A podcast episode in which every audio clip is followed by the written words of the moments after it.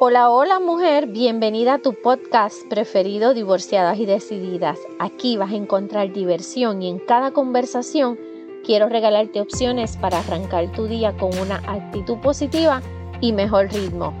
Yo he sido divorciada pero siempre decidida. Estaré compartiendo trucos, historias, soluciones y nuevos enfoques para sobrellevar los retos que se presentan a diario. Mi nombre es Vivian Arroyo y estaré cada semana conversando de las situaciones que atravesamos como mujeres divorciadas y mujeres decididas. Aquí vas a descubrir cómo abrazar los cambios, completar cada meta, compaginar tus diferentes sombreros y mejorar la calidad de vida. Asimismo, entender y atender altas y bajas que puedes encontrarte con tu querida socia. Y tú, que tienes hijos, descubrirás mejores maneras para ser asertiva con ellos. Asimismo, reaprender a tomar decisiones y mega necesario diseñar tu próxima relación de pareja. Hola, hola, qué bueno que estás aquí conmigo. Vamos a hablar, vamos a hablar seriamente porque hay que aclarar unas situaciones con relación a la socia. Tu socia hay que bajarla, hay que centrarla y quien único puede hacer eso eres tú. ¿Está bien? Quiero que sepas que durante el crecimiento o durante el desarrollo es que vamos fijando unos hábitos en tu pensar, en tu sentir, y eso se convierte en la raíz de tus alegrías o de tus penas. Y eso está ahí dando vuelta en la sociedad constantemente. Las experiencias que llevas de dolor, que están mal manejadas, tú sabes que van a afectar seriamente la manera en que piensas y por ende va a distorsionar tu realidad. O sea, el efecto es que va a distorsionar tu realidad. Yo he repetido muchas veces, en distintos momentos, que los pensamientos es lo más peligroso, pero a la vez poderoso que existe. Que la socia, y para las que estén aquí por primera vez, la socia es tu mente. ¿okay? Por eso es que hay que aclarar a esa sociedad. Por eso es que hay que ponerla a jugar a tu favor. ¿Por qué? Porque para ser feliz no hay más remedio que sanar las raíces de ese pensamiento negativo. Esas creencias de tu pasado, de tu infancia, de tu crianza y revisar o confrontar el diálogo interior repetitivo que tú tienes constantemente eso que tú te repites, eso que tú te machacas, eso que hay muchas, muchas cosas que pudiese dar de ejemplo, pero todos tenemos una frase que define nuestra situación emocional. A la mayoría de nosotros si nos preguntan cómo nos sentimos, ¿cómo te sientes? ¿Cansada? ¿Cómo tú te sientes hoy, Vivian? Ay, estoy cansada, estoy aborrecida, esto está bien malo. Mientras más lo repites, más cansada te vas a sentir. ¿Y sabes cuál es el problema y la pena? Que nadie puede descansar por ti.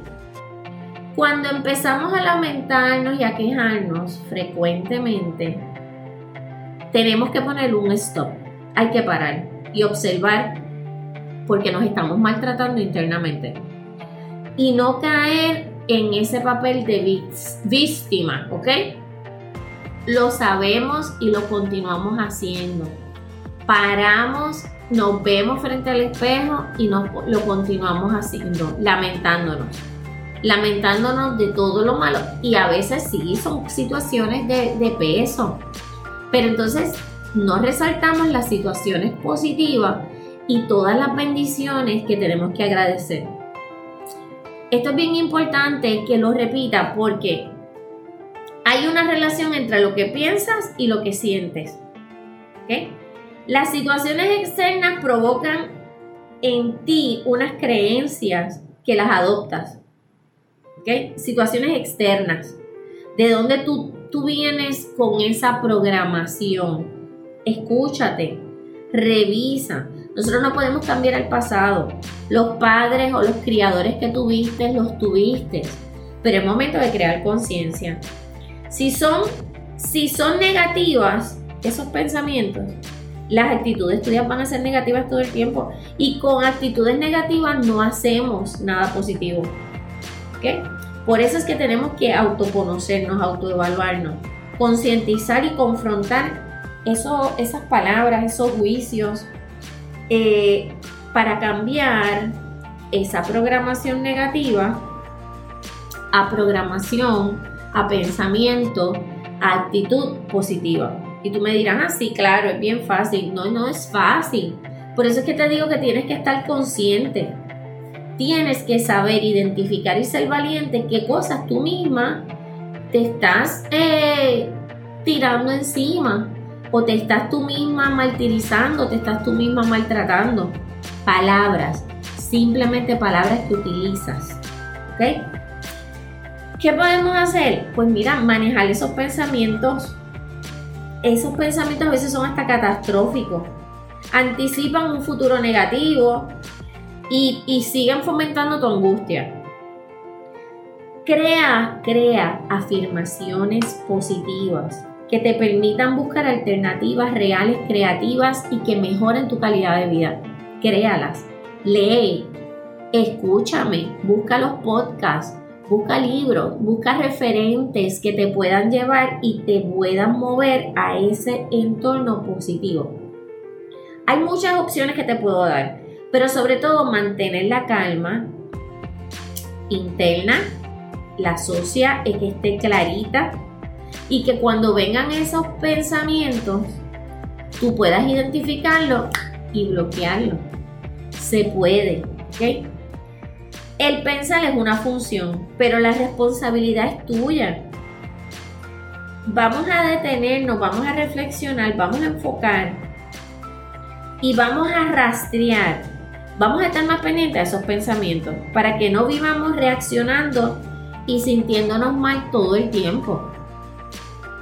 Hay debilidad mental, hay situaciones serias. Si tú estás pasando por una situación que tú no puedes mantener la calma, que tú no puedes manejar tus pensamientos, busca ayuda. ¿Por qué? Porque la mente es bien, bien poderosa. Y es la cuna o la tumba de la felicidad. La socia es bien poderosa y es la cuna o la tumba de tu felicidad. Espero que esto te funcione. Vuelve y escucha. Revisa, toma nota, pero sobre todo practica. Practica. Busca alternativas nuevas para este 2022. Busca que sea diferente. Siempre, siempre, siempre revisa a las personas que están a tu alrededor y revisa quiénes realmente te están chupando la alegría o están haciendo que te mantengas en esos pensamientos negativos la socia hay que ponerla a jugar a tu favor o hay que hablar seriamente con ella. Y eso es lo que yo quiero hoy, que hables seriamente con tu socia. Te hablo, te veo y te escucho y te siento la próxima semana. Pórtate como te dé la gana, pero usa mascarilla. Bye. Gracias por haberte quedado aquí hablando conmigo hoy.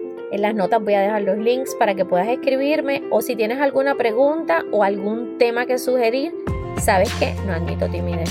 Si te gustó, comparte el episodio en tus redes, envíalo al chat de tus amigas divorciadas y decididas y puedes dejarme una notita tuya aquí. Nos queda mucho por compartir. Pórtate como te dé la gana, pero por favor usa mascarilla. Voy a estar súper feliz de volver a hablar contigo la próxima semana. Lindo día. Bye.